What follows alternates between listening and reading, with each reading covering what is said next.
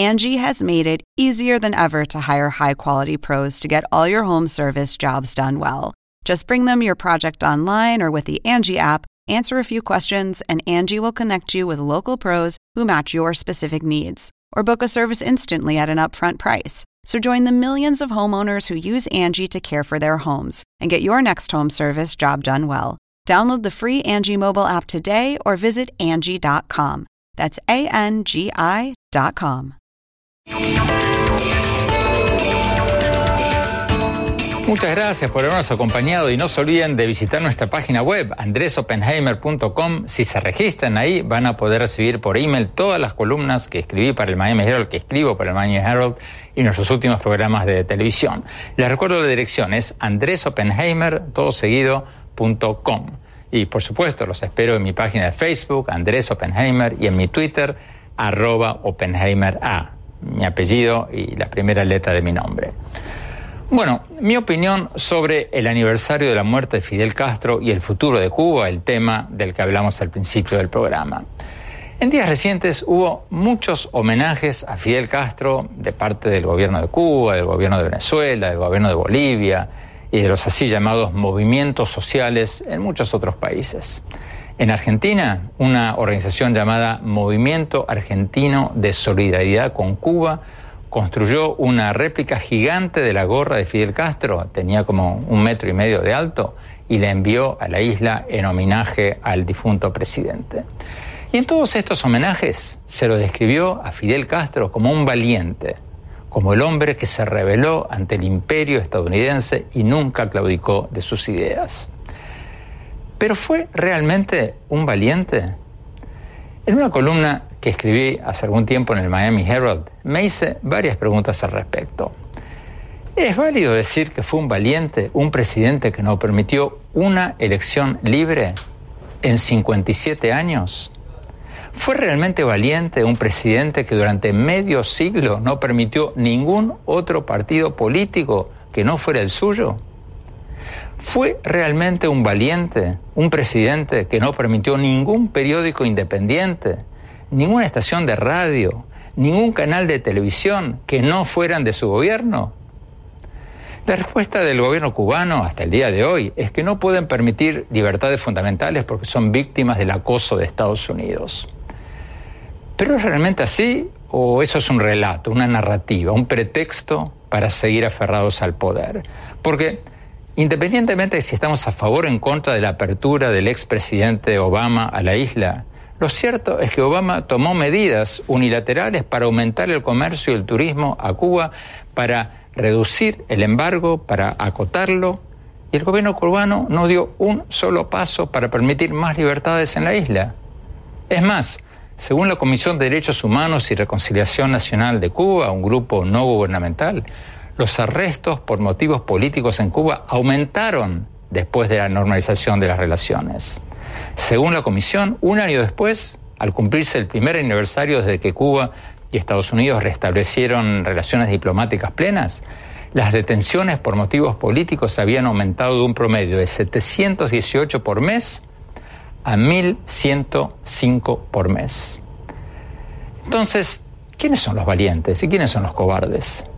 Yo creo que es válido preguntarse si los verdaderos valientes no son los presidentes que permiten elecciones libres, los que permiten partidos políticos independientes, los que permiten observadores internacionales, los que no tienen miedo de medirse con otros en el terreno político y aceptar las consecuencias. Para mí, esos son mucho más valientes. Bueno, gracias por habernos acompañado. Hasta la semana próxima.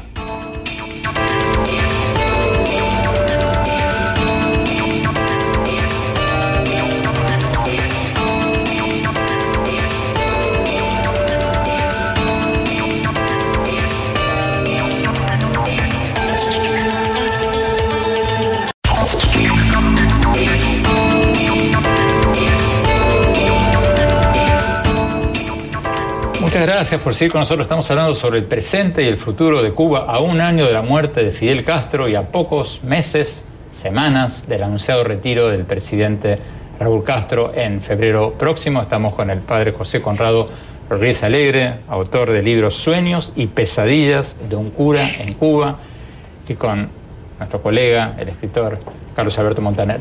Carlos Alberto, eh, ¿cómo ves lo que acaba de decir el doctor Carlos Osugaray en Cuba de que se va efectivamente Raúl Castro y de que lo va a suceder eh, Miguel Díaz Canel, que él describió como un hombre competente, preparado?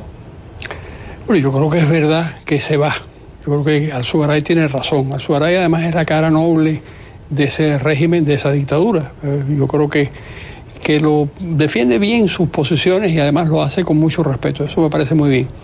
Y creo que tiene razón, se va Raúl Castro y probablemente sea Díaz Canel quien lo sustituya. Lo ¿Qué que, se sabe de Díaz Canel? Bueno, lo que se sabe es que es un ingeniero que no tiene ninguna participación en, en el pasado heroico de la revolución, de la lucha contra Batista, que no, por, por razones de edad, que no participó en las guerras africanas, que es decir, en todos los elementos que donde se construyó la leyenda del castrismo, ahí no estuvo Díaz Canel. Es un aparachic muy hábil, un hombre inteligente, un ingeniero eh, que puede ser que tenga una cierta habilidad para la gerencia. Pero a mí lo que no me gusta de Díaz Canel es que se sintió obligado a decir que era una especie de Stalin, que era una especie de, de conservador de las esencias de la revolución, porque todo el mundo, y ahí es donde yo discrepo de Alzugaray, que por cierto fue mi compañero de estudios. Donde yo discrepo de Alzugaray es en donde dice, o cuando él dice que él conoce mucha gente que está con la revolución. Realmente en Cuba ocurre lo mismo que ocurría en la Unión Soviética, que después de 60 años, de, o casi 60 años de, de dictadura, no queda prácticamente nadie que crea que ese sistema puede traerle la prosperidad o la felicidad a los cubanos. Por eso los cubanos se tratan de ir, por eso los cubanos están desesperanzados, como dice el padre José Conrado, que tiene toda la razón. Por eso hay tanta desilusión y por eso en el pasado, en dos oportunidades que yo sepa, el propio Arzugaray ha sido purgado por el, por el régimen y ha sido apartado de sus cargos como, como consecuencia de su talante eh, más democrático. Eh, padre José Conrado, pero ¿qué hay de quienes como eh, el doctor Suray tienen esperanzas de que el régimen se pueda regenerar desde adentro? Por ejemplo, él mencionaba Cuba Emprende, este programa para enseñar a la gente a ser capitalista o a tener pequeños negocios. ¿Cuál es su experiencia? Mi experiencia es que en mi parroquia, allá en Paula, teníamos para toda la ciudad de Trinidad Cuba Emprende fueron llamando uno a uno a los alumnos y amenazándolos con quitarles sus patentes de trabajo por cuenta propia o sus negocios, amenazándolos. Y nos cerraron una exitosísima experiencia que la gente agradecía y que la gente disfrutaba extraordinariamente, porque se les enseñaba verdaderamente a prepararse para, para vivir con sus propias, por sus propios medios y de la mejor manera. Padre, el Internet, Twitter, Facebook, todo eso, ¿no está haciendo mella en Cuba? ¿No está haciendo que la gente, por primera vez en 60 años, pueda ver lo que está pasando en el mundo? Yo creo que sí, es decir, pero, pero el acceso no, no siempre es fácil. O sea, yo sé que Cuba tiene el menor nivel de acceso a Internet, creo que junto con Haití, en América Latina pero últimamente creo que lo han ampliado un poco. El problema es que la gente está interesadísima y busca y la gente trata de, enterarse de lo que pasa afuera, de tener una vida normal que puede tenerse en cualquier país del mundo, pero eh, la Es muy caro. Sale caro y, es difícil. Yo mismo te paso mucho trabajo porque Trinidad es una ciudad en la que hay muchos turistas, además de los, de los cubanos tratando de utilizar un medio que, es muy reducido. Entonces, es, quedarte horas en el parque, yo lo puedo hacer desde mi casa porque vivo frente a Texas. Pero, pero la gente es eh, realmente eh, es, difícil. Padre José Conrado, eh, mucha suerte. me encantaría poder volver a hacer esto por, por Skype, como hicimos con el doctor Zuray, en seis meses o unos meses para que me cuente cuál fue la reacción a esta entrevista. ¿Cómo no? Lo haré con mucho gusto. Muchas gracias, muchas gracias Carlos Alberto Montaner, muchas gracias Carlos Sugaray. Vamos a un corte y ya volvemos con el director de cine Guillermo del Toro. No se vayan.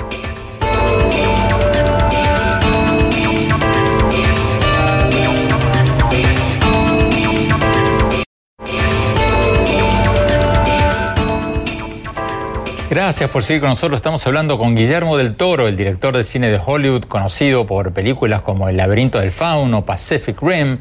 Acaba de ganar el premio León de Oro del Festival de Cine de Venecia por su nueva película La forma del agua. Sigamos viendo la entrevista. Todas las industrias, Guillermo, están pasando por una transformación tecnológica. ¿Cuál va a ser el principal cambio en la industria del cine? ¿Cuál va a ser el principal impacto, el principal cambio tecnológico que vamos a ver en tu industria, en el cine? Creo que lo principal es eh, justamente que eh, el medio está cambiando, la velocidad de consumo del medio está cambiando y eso va a acelerar el lenguaje. No sabría decirte cómo, pero la manera en que consumimos cine antes era un ritual, antes era un ritual casi eh, espiritual, ¿no?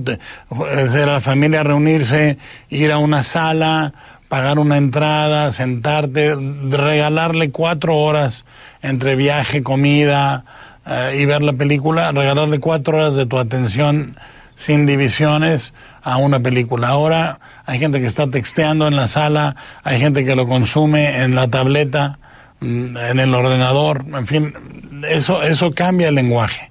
Se, se inclina más a un cierto tipo de lenguaje a nivel de imagen. Pero creo que por lo demás eh, es dificilísimo de, pronosticar. Pero, pero me temo que no te entendí bien. Dame un ejemplo concreto de este cambio en el lenguaje cinematográfico. Eh, por ejemplo, por ejemplo, cada vez las películas generan más ah, emplazamientos similares en cierta forma a televisión, ¿sí? Y la televisión genera emplazamientos más similares a cine. Eh, están llegando a un punto medio. Creo que las grandes películas siguen generando imágenes enormes, hermosas, inolvidables, pero en la imagen no debe ser olvidable y sí, la manera en que la consumimos la vuelve olvidable en cierta forma. Ese es un futuro peligroso y difícil. Pero dame un ejemplo, un ejemplo de, una de estas imágenes de las que estás hablando. Mira, tú, si yo te digo cantando bajo la lluvia, te imaginas una imagen. Jim Kelly agarrado de el poste de luz, con un paraguas en la mano. Si yo te digo tiempos modernos de Chaplin, te imaginas a Chaplin pasando por una maquinaria, siendo devorado por la maquinaria. Si yo te digo el resplandor de Kubrick, te puedes acordar de los elevadores que avientan sangre. Te acuerdas perfectamente de esa imagen. Si yo te digo que me cites tres imágenes de una serie de televisión, la que sea tu favorita, eh, imágenes exactas, no tienen ese peso. ¿Sí? No son construidas el motivo es que el consumo de la, de la eh, va más orientado hacia la historia y los personajes que hacia las imágenes. Y eso tiene que ver con la velocidad a la que se consume esa narrativa. Finalmente, Guillermo, ¿cómo explicas el éxito de los directores mexicanos en Hollywood? Está Alfonso Cuarón, Alejandro González Iñárritu, tú. Ah, o sea, hay más directores mexicanos triunfando en Hollywood que de ningún otro país latinoamericano. ¿Cómo lo explicas? Bueno, para empezar, en el caso de Alfonso y el mío, llevamos ahí desde hace casi 20 años, ¿sí? Es decir, eh, dos décadas para, para lograr un éxito repentino, entre comillas, ¿sí? Alejandro llegó un poco más tarde, pero creo que cada vez se ha ido abriendo más el camino eh, para cualquier director latinoamericano de habla hispana, en el que antes cuando llegamos nosotros en el noventa y tantos, era muy difícil concebir eh, a un director mexicano a cargo de una franquicia de una película de 200 millones de dólares o algo así. Ahora es perfectamente permisible y posible y se puede buscar como un modelo para seguir o no seguir. Eh, creo que esas dos décadas cuentan. Ha habido directores argentinos, eh, sudamericanos de, Brasil, de, España, en Europa, que han logrado un buen camino es un momento interesante para directores de habla hispana. Tenemos que ir a un corte. Cuando volvamos, mis conclusiones sobre el programa de hoy. No se vayan, ya volvemos.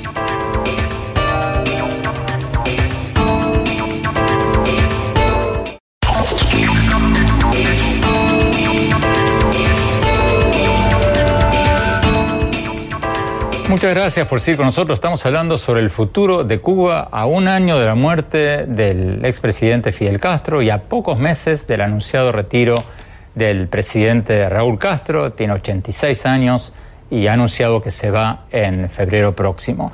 Vamos a La Habana, doctor eh, Carlos Alzugaray.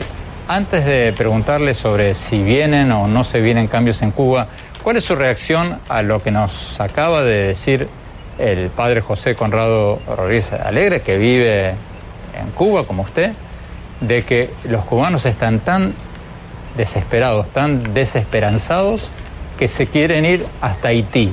¿Cuál es su reacción? Bueno, yo no, efectivamente yo no comparto ese criterio, esa es la visión del padre Conrado, respetable es su visión, yo la mía no es esa, yo conozco decenas y decenas de hombres y mujeres jóvenes que están dispuestos a seguir trabajando aquí. Obviamente el atractivo de tener una ciudad, una gran ciudad norteamericana a solo eh, media hora y haber tenido durante años la facilidad de poder seguir allá es un atractivo muy grande. Eso pasa en todas partes del mundo, donde hay cerca un país subdesarrollado y un país desarrollado. Eh, pero hay gente aquí en Cuba que está dispuesta a seguir trabajando. Yo formo parte de varias de varios proyectos.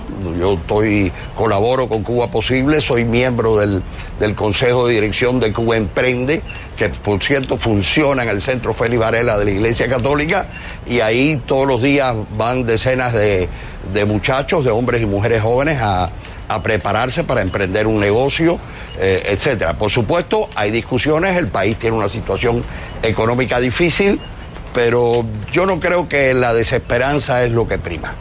Doctor Zugaray, ¿qué opina usted, cómo ve usted eh, los aparentes, los anunciados cambios en Cuba? ¿Usted cree que Raúl Castro efectivamente va a dar un paso atrás y se va a retirar como dijo que iba a hacer en febrero próximo?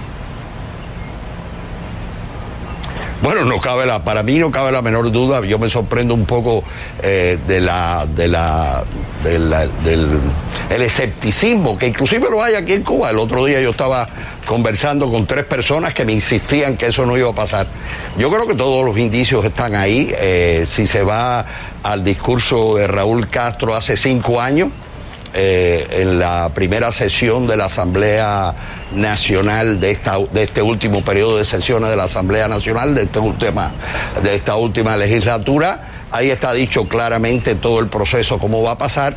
Y efectivamente se ha ido estado preparando. eh, eh, la persona que tiene las mayores posibilidades de ser el presidente es Miguel Díaz Canel.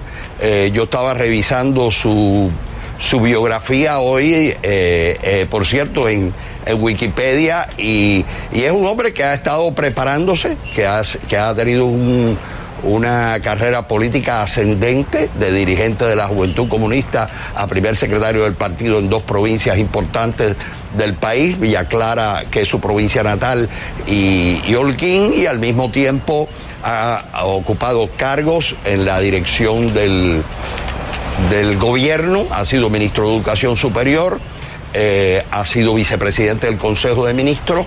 Eh, en general, la, la- opinión que hay sobre Díaz Canel es positiva. Yo diría, yo diría que es algo paradójico, como hay escepticismo y sin embargo eh, el señor Díaz Canel probablemente sea uno de los políticos mejor preparados para asumir la presidencia del país si pensamos que eh, en, la preparación de toda persona que va a asumir una presidencia presupone una experiencia política sostenida. Él la ha tenido, se habla mucho de los resultados que tuvo en la provincia de Villa Clara, donde por ejemplo él, mucho antes de que se abriera, hablara de Mariela Castro, él eh, promovió eh, el Mejunje, que fue, eh, que era un lugar de, de, actividad cultural desarrollado por la comunidad de intelectuales de Villa Clara, autónomamente, sin que fuera el partido quien lo dirigiera y, y Díaz Canel apoyó esa iniciativa. Es decir, es un hombre que tiene determinadas características que yo pienso que lo hacen como el hombre más capacitado de los que hay hoy eh, alrededor del, en el gobierno y en el partido. Eh, no me queda ninguna duda de que Raúl eh, va a retirarse. Usted dice que tiene 86 años, efectivamente 86 años, seis años más que los que tenía Fidel Castro cuando, cuando hizo la proclama dándole el gobierno a, a Raúl Castro. Así que eh, yo creo que eso es un, un, pronóstico que se puede hacer con bastante certeza. Tenemos que ir a un corte, cuando volvamos seguimos hablando de Cuba, no se vayan, ya volvemos. Y después Guillermo del Toro, el director de Hollywood que acaba de estrenar su nueva película La forma del agua. No se vayan, ya volvemos.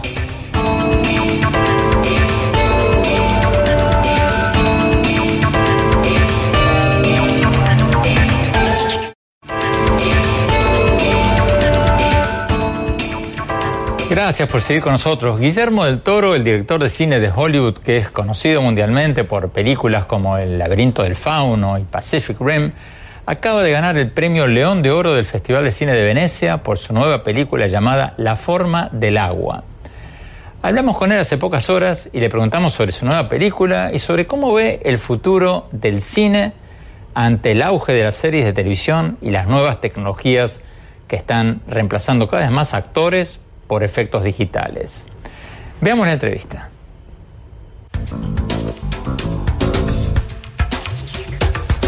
Guillermo del Toro, muchas gracias por estar con nosotros y felicitaciones por el premio León de Oro del Festival de Venecia que acabas de ganar por tu nueva película The Shape of Water, La forma del agua. Cuéntanos un poco de esta película. ¿Cómo la describirías? ¿Es una película de ciencia ficción, una película de espionaje o una historia de amor? ¿Cómo la definirías?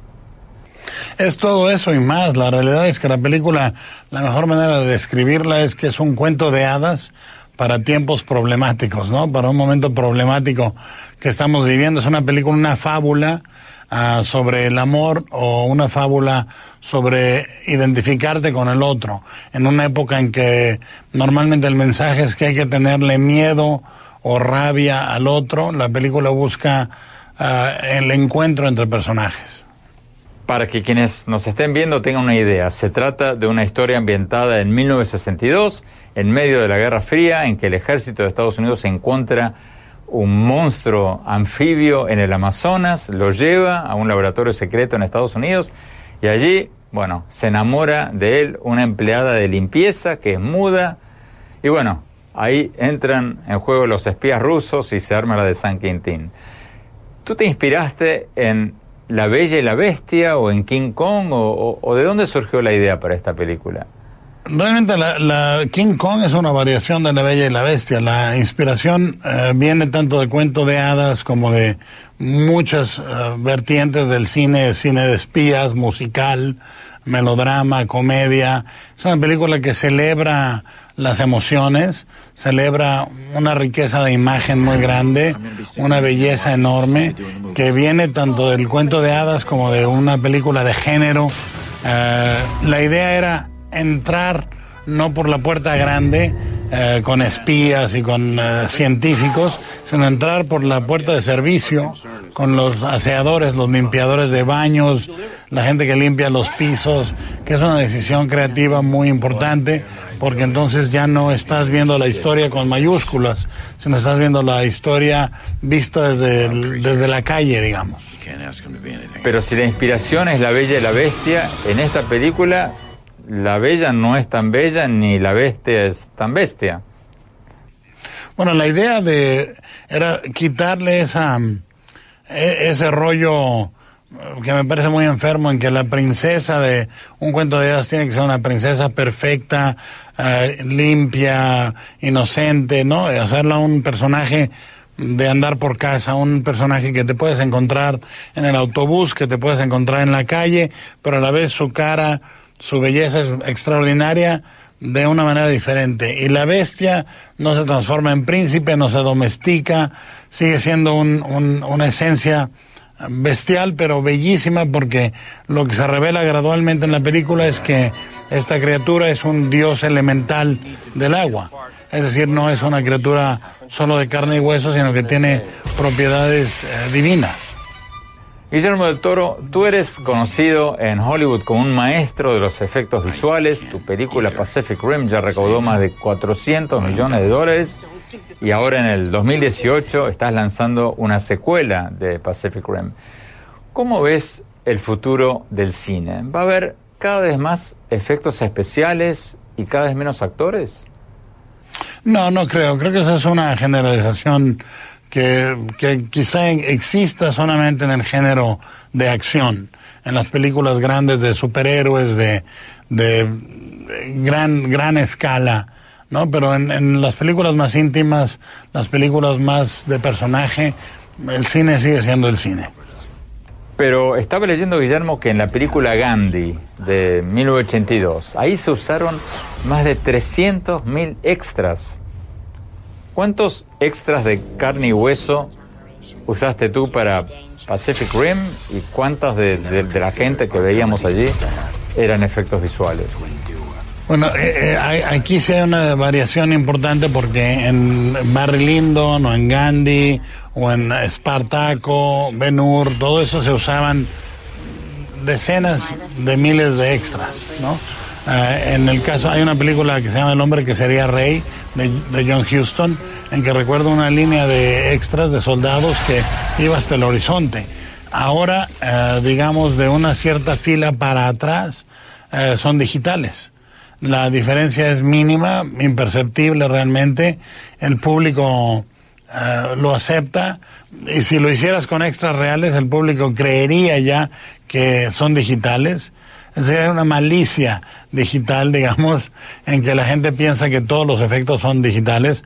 La criatura, por ejemplo, en la forma del agua, hay gente que dice es una criatura digital, no, es un, un traje esculpido, pintado, un efecto de maquillaje extraordinario con retoque digital, pero eh, los extras sí ahora en Pacific Rim fueron mil, mil quinientos en las escenas más grandes y lo demás era digital. Pero, por ejemplo, cuando una película tuya muestra una multitud en un estadio, ¿cuánta gente es de carne y hueso y cuántos son personajes digitalizados? Bueno, siempre la línea de, extras que está más cerca del lente de la cámara va a ser de carne y hueso. Eh, pero si están a una distancia de un par de cientos de metros, pueden ser digitales. Se puede programar, se pueden filmar incluso en, en pequeños grupos y reproducir esos grupos, ¿no? Se les da una actividad, se les anima o se les filma y se clonan y se ponen en, ciertos grupos. Se, se tiene que hacer cuidadosamente para que no cante el asunto y se vea repetitivo, pero sí se puede. O sea que en las primeras tres filas son humanos y después, de ahí en más, son digitalizados. Digamos, como un promedio, las primeras filas, no sé si son tres o cinco, depende de qué tan cerca estés con la cámara, pero sí, las primeras filas serían reales y lo demás digital.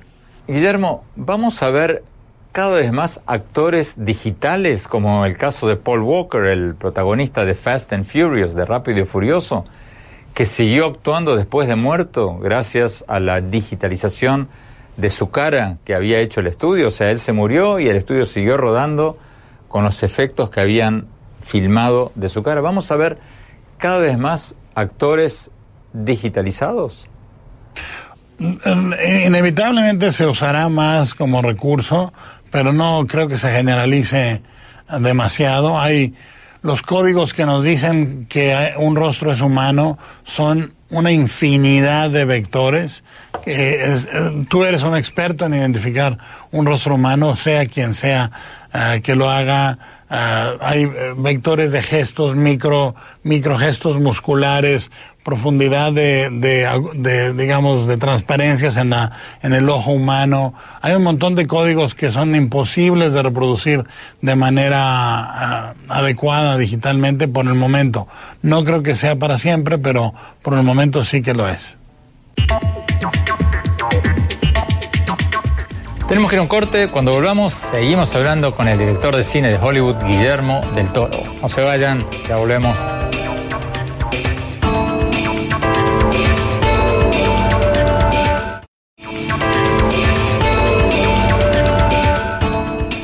Hola, ¿qué tal? ¿Cómo les va? Soy Andrés Oppenheimer. Gracias por estar con nosotros. Hoy vamos a empezar el programa hablando sobre el primer aniversario de la muerte de Fidel Castro en Cuba y el anunciado retiro del presidente cubano Raúl Castro como presidente del Consejo de Estado y el Consejo de Ministros en febrero próximo. Raúl Castro tiene 86 años y ha dicho que se va. Pero ¿se va en serio o se queda? ¿O se va y se queda al mismo tiempo? ¿Qué va a pasar en Cuba después de casi 60 años de un gobierno de una sola familia? Y un solo partido político. Vamos a tener un invitado muy especial, un sacerdote cubano que vive en Cuba y que acaba de publicar en Estados Unidos un libro titulado Sueños y pesadillas de un cura en Cuba. Se trata del padre José Conrado Rodríguez Alegre, que está de visita en Miami y está con nosotros en nuestros estudios. Y para analizar lo que nos cuente, nos va a acompañar el escritor y periodista cubano Carlos Alberto Montaner, analista político de CNN, autor de varios libros, el más reciente titulado El Presidente. Y desde La Habana, Cuba, nos va a acompañar el doctor Carlos Alzugaray, ex embajador de Cuba en Bélgica y ex asesor de la misión de Cuba ante las Naciones Unidas. Y más tarde en el programa Vamos a dar una entrevista con el director de cine de Hollywood, Guillermo del Toro, el director de películas como Hellboy, El Espinazo del Diablo, El Laberinto del Fauno y Pacific Rim. Acaba de ganar el premio León de Oro del Festival de Cine de Venecia por su nueva película llamada La Forma del Agua. Le vamos a preguntar sobre su nueva película y sobre cómo ve el futuro del cine en esta era de transformaciones tecnológicas que lo está cambiando todo. El medio está cambiando, la velocidad de consumo del medio está cambiando y eso va a acelerar el lenguaje. No sabría decirte cómo, pero la manera en que consumimos cine mm, antes era un ritual, antes era un ritual casi eh, espiritual, ¿no? Era la familia reunirse, ir a una sala, pagar una entrada, sentarte, regalarle cuatro horas entre viaje, comida, eh, y ver la película, regalarle cuatro horas de tu atención sin divisiones a una película. Ahora hay gente que está texteando en la sala, hay gente que lo consume en la tableta, mm, en el ordenador, en fin, eso, eso cambia el lenguaje. Pero antes de hablar de cine, hablemos de Cuba. Como les contábamos antes, tenemos con nosotros en nuestros estudios al sacerdote cubano José Conrado Rodríguez Alegre, cura párroco de la iglesia San Francisco de Paula en la ciudad de Trinidad. El padre de José, acaba de publicar este libro, se llama Sueños y pesadillas de un cura en Cuba, donde cuenta las dificultades que ha tenido con el régimen cubano y a menudo con la propia jerarquía de la Iglesia Católica en Cuba por sus homilías sobre lo que describe en el libro como en un momento dado, eh, padre, eh, usted habla eh, de lo que pasa en Cuba como un país en quiebra económica y moral que va o que está a la deriva. Gracias por estar con nosotros, Padre. En dos palabras, para quienes no saben muy bien o no conocen muy bien lo que está pasando en Cuba, ¿cómo está Cuba un año después de la muerte de Fidel Castro? Pues en una situación crítica desde el punto de vista económico, desde el punto de vista social, incluso desde el punto de vista moral y espiritual.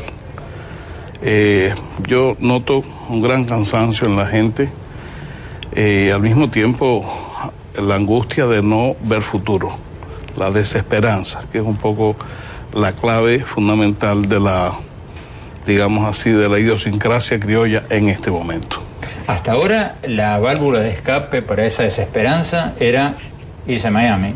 Ahora, con el cierre de la inmigración a Estados Unidos, ¿cómo se canaliza esa desesperanza? ¿Qué, ¿Qué dice la gente? ¿Qué hace la gente? ¿Qué es lo que se dice en la calle? La gente se quiere ir aunque sea a Haití, es decir, a donde sea. Y, es un poco, desgraciadamente, la única puerta de salida que la gente ve a su propia situación y a la situación del país. Pero, pero realmente un país no puede, no puede vivir eh, a base de que la gente resuelva su problema yéndose. Hay que ver cómo nosotros resolvemos los problemas de nuestro país y la gente puede vivir en él. El anuncio del presidente Raúl Castro de que se retira en febrero, ¿eso no abre cierta esperanza entre alguna gente de que puedan cambiar las cosas? No. ¿O no creen que se vaya? Yo creo que, que la gente eh, no, no, no espera nada de, de cambio, ni a mí me parece que, que la gente no, no cree que, que- vaya a pasar algo especial. Eh, están como convencidos de que no hay quien lo arregle aquello. Eh, y hay- es un gobierno al que no hay quien lo tumbe, como dijo un, señor hace ya muchos años, y, y recogió Soledad Cruz, una eh, famosa periodista cubana. Esto no es que lo arregle, pero no es que lo tumbe. Entonces es una situación en la que la gente no, no, no puede hacer nada y no, y no encuentra nada que hacer más que sobrevivir día a día. Usted cuenta en el libro, y, lo leí y me pareció increíble, y ahora quiero preguntarle también cómo se animó a decir estas cosas y cómo se anima a decir estas cosas aquí en este programa. Pero usted cuenta que a ustedes, a los curas en Cuba, la policía política los castiga no apresándolos a ustedes, sino apresando a sus fieles. Y con eso los intimida a no abrir la boca. Sí, sí, eso es desde tiempo de perecerante. Yo cuento cómo Meurice me, me contó a mí. El obispo de Santiago, el fallecido. Sí, eh, sí, mi arzobispo, eh, que un día llorando, Pérez Herantes, que era el arzobispo de Santiago de Cuba, que le salvó la vida a Fidel, a Raúl, a los asaltantes del Moncada en el 53, eh, le dijo llorando, muero como un perro mudo, porque cada vez que abro la boca cogen preso a un joven de la Acción Católica o al presidente de los Caballeros Católicos y, ya no puedo hablar. Y yo tuve la misma experiencia cuando estaba en Palma Soriano, en, en todo el tiempo, pero en Palma Soriano me ocurrió exactamente así. Empezaron a atacar a, los familiares de las personas que tenían un compromiso en la parroquia. Y llegó un momento que yo reuní al consejo parroquial y se lo dije, le dice, mire, yo no voy a hablar más. Ustedes son los que están pagando los platos rotos. Yo no tengo fuerza moral para seguir hablando sabiendo que ustedes la van a pagar. Y todas aquellas personas me dijeron, usted tiene que seguir hablando. Usted es la voz de Dios en este pueblo. Y nosotros estamos dispuestos a aguantar lo que haya que aguantar. Pero usted no se calla. Fue un espaldarazo y, fue al mismo tiempo un compromiso para mí mismo de decir, bueno, es lo que Dios quiere, porque mis fieles me están apoyando. Y yo, y yo seguí por ese camino. Eh, no era solo lo que hablaba, eh, así en abstracto. Yo denunciaba sábado por sábado, con nombre y apellido, incluso los policías que estaban violando los derechos humanos, todo lo que le estaban haciendo a la pobre gente, que nadie se atrevía a decir nada. Eh, la gente acudía a mí, yo les decía, pero, pero eso es cosa de abogados, busquen un abogado que los defienda, no, es, no, es, no es mi función. Y me decían, padre, si el único que nos defiende es usted, el único que levanta la voz por nosotros es usted. Yo averiguaba todo lo que me decían, Eh, pe- pero, al final me, me daba cuenta que era verdad lo que la gente me estaba diciendo. Y una vez que yo sabía que era verdad, yo en la homilía, después de la homilía, del sábado por la noche en Palma o del domingo en Contramaestre, decía, el teniente fulano ha hecho tal cosa con fulano de tal. Y han hecho esto, han hecho lo otro. Y no podemos permitir que estas cosas sucedan, por lo menos que se sepa, y que no estamos de acuerdo. Usted va a volver a Cuba en pocos días, a su parroquia, Mañana. mañana. ¿Cuál va a ser la reacción del gobierno cubano cuando escuche, cuando vean este programa? ¿Y cuál va a ser la reacción de la iglesia, de sus superiores? Bueno, yo creo que se han ido acostumbrando unos y otros, ¿no? Y mm, el gobierno pues enseguida llaman al nuncio, al obispo, le dan las quejas de mí, en fin, lo que han hecho siempre. Me imagino que lo volverán a hacer. Mi obispo es un hombre eh, ni siquiera es cubano, es español. Pero es un hombre muy, muy respetuoso. Y, él entiende que yo como cubano, pues, tengo mi, mi mirada de la realidad y mi sentido de responsabilidad con relación a lo, a lo que está pasando. Pero en el pueblo. anteriormente, por lo que cuenta en el libro, lo han llevado a los, al ostracismo interno o lo han mudado a parroquias cada vez más alejadas. No lo han puesto en el centro de La Habana. No, no, no, no, no. Eh, eh, La iglesia funciona a nivel local. Es decir, la iglesia funciona, por ejemplo, el que es de Santiago está en Santiago, puede estar en el Cristo, puede estar en la Sierra Pero Maestra. usted lo mandan alejadito. No, en realidad no, no me mandaron. Yo pedí ir, por ejemplo, cuando me quitaron la última parroquia que yo tuve, Santa Teresita, que el obispo me la pidió, yo dije, está bien, llevo 13 años, 13 años en esa iglesia, es normal que haya cambio, ¿no? Y, y- y él me ofreció quedarme estudiando en una casa en Vista Alegre, por cierto, a tres, tres cuadras de la casa donde parece que va a vivir Raúl en Santiago de Cuba, le están preparando la casa allá. Y mm, él me dijo, te vas a estar bien cómodo con aire acondicionado. Pero sin parroquia. Pero sin parroquia. Yo le dije, no, no, no, yo, yo quiero ir a Remanganagua, que es una forma en Cuba de decir, vete a Remanganagua, es una forma de decir otra palabra, ¿no? Se sustituye la palabra sí, por sí, Remanganagua. Pero es que yo fui párroco de Palma Soriano y Contramaestre y atendí a Remanganagua. Es un pueblecito donde estuvo enterrado Martí. O sea, Sí, yo sí, quiero sí. una parroquia. Y se la dieron al final. No, no, no, no, no, me dijo que no, que, que tenía que ponerme a escribir libros. Tenemos que ir a un corte. Cuando volvamos, vamos a La Habana a hablar con el ex diplomático cubano Carlos Alzugaray. Y después, Carlos Alberto Montenegro. No se vayan, ya volvemos.